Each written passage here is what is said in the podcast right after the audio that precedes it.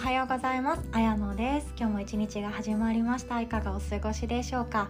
今日も一日を自分の手で自分の気持ちで自分の体で作っていきましょう。で今日はですねちょっと読んだ本が面白かったのでシェアさせていただきます。ディスカバー出版から出ていてあの中野義久さんっておっしゃる、えっと、伊勢丹とかそういうですね実績を残されたすごい腕の経営者の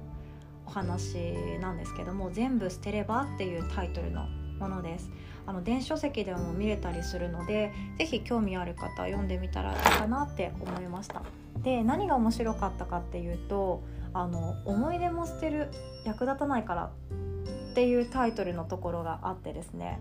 すごいなって思いません？このタイトル。引き込まれますよね。で、えっと、この方が書いているのはあのいらないものってたくさんある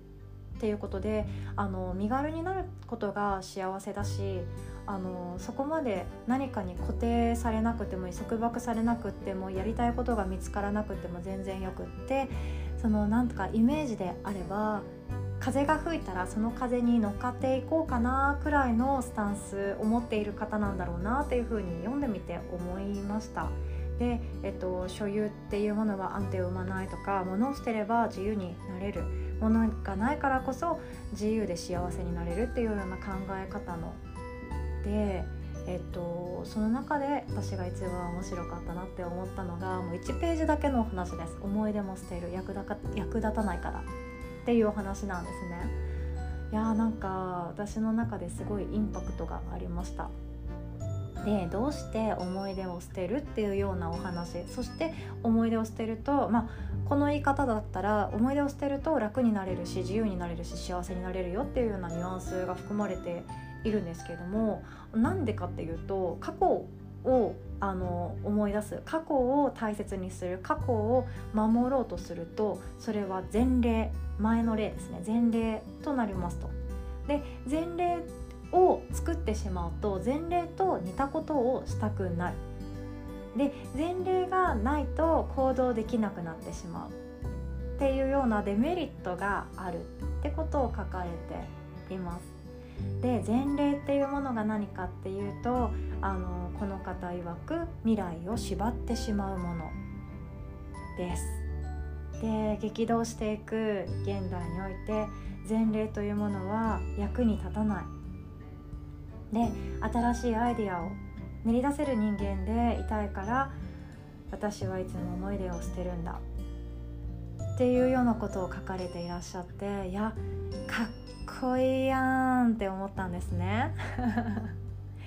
で振り返らず見たことのない景色を求め続けたいと思うっていうことを書いていて未来ありきの生き方をされてる方だとここで確信しました。だから思い出に執着しない。思い出をもう捨てる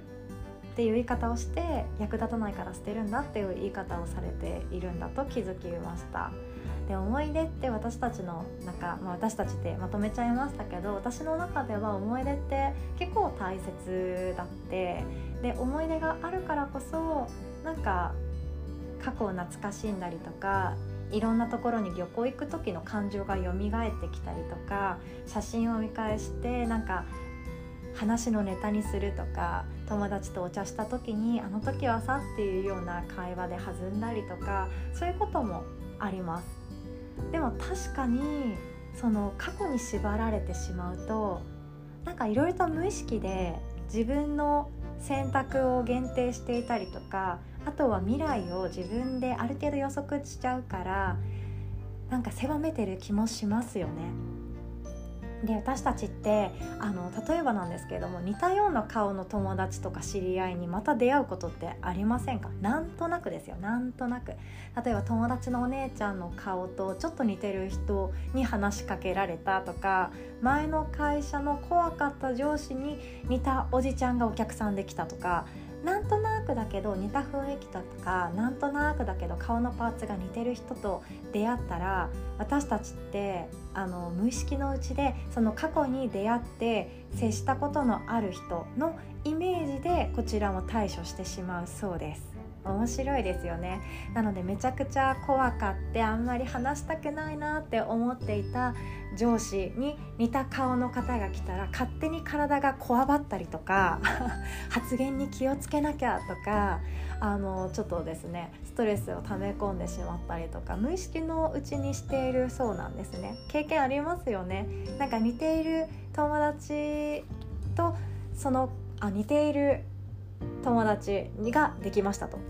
以前仲良かった友達の顔に似ている友達が新しくできましたとその時に多分過去の友達を少しだけでもあれば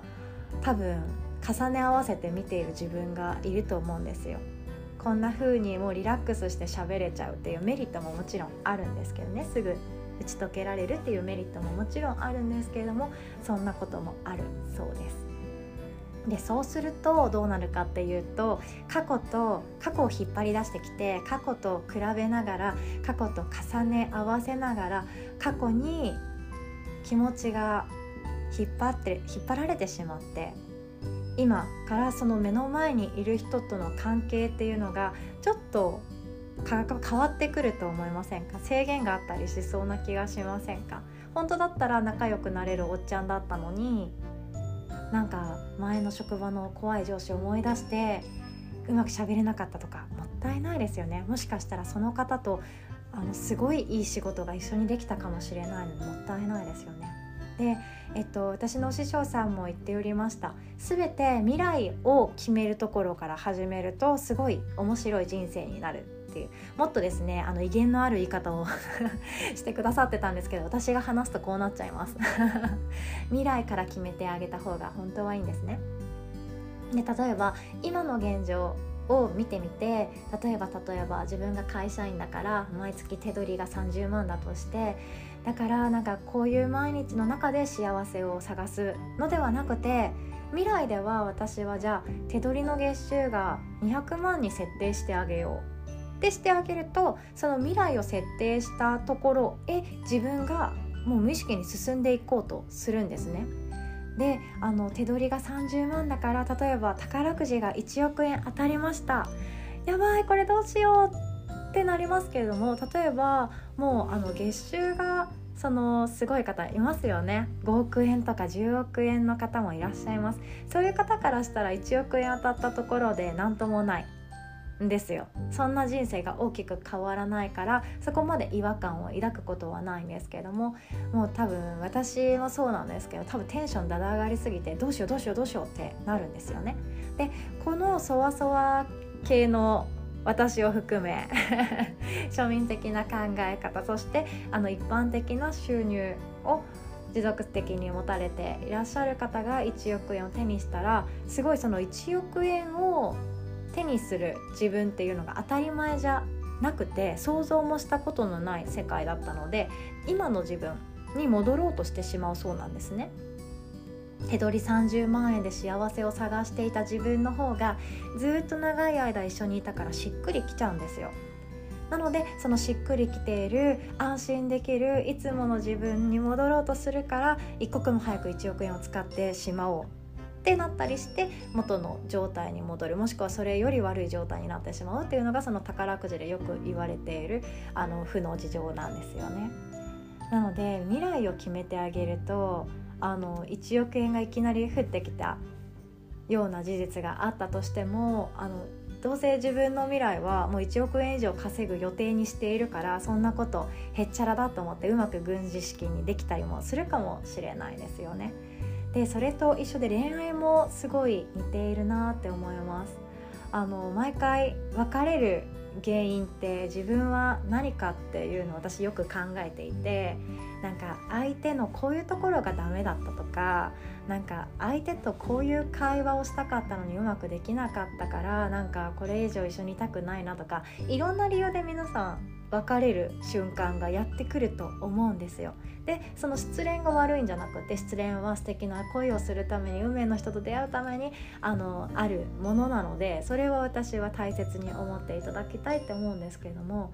恋愛もですねなんかなんとなくだけどこういうタイプの男ってこうだったよね多分長続きしないわ私って思ってる自分がきっとどこかにいるかもしれないんですよ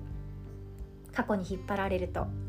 であの本当にこの人と結婚して幸せな人生が待っているとしても例えば元彼の顔にめちゃくちゃ似てるとか、まあ、大体みんな同じような人好きになるんですけども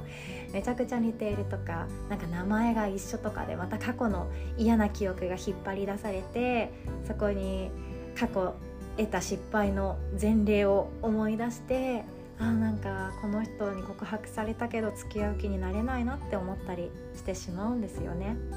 なので過去っていうものを、ま、忘れること完全に忘れることなかったことにすることはできないんですけれどももう捨ててしまおうっていう気持ちを持つことは今すぐにできます。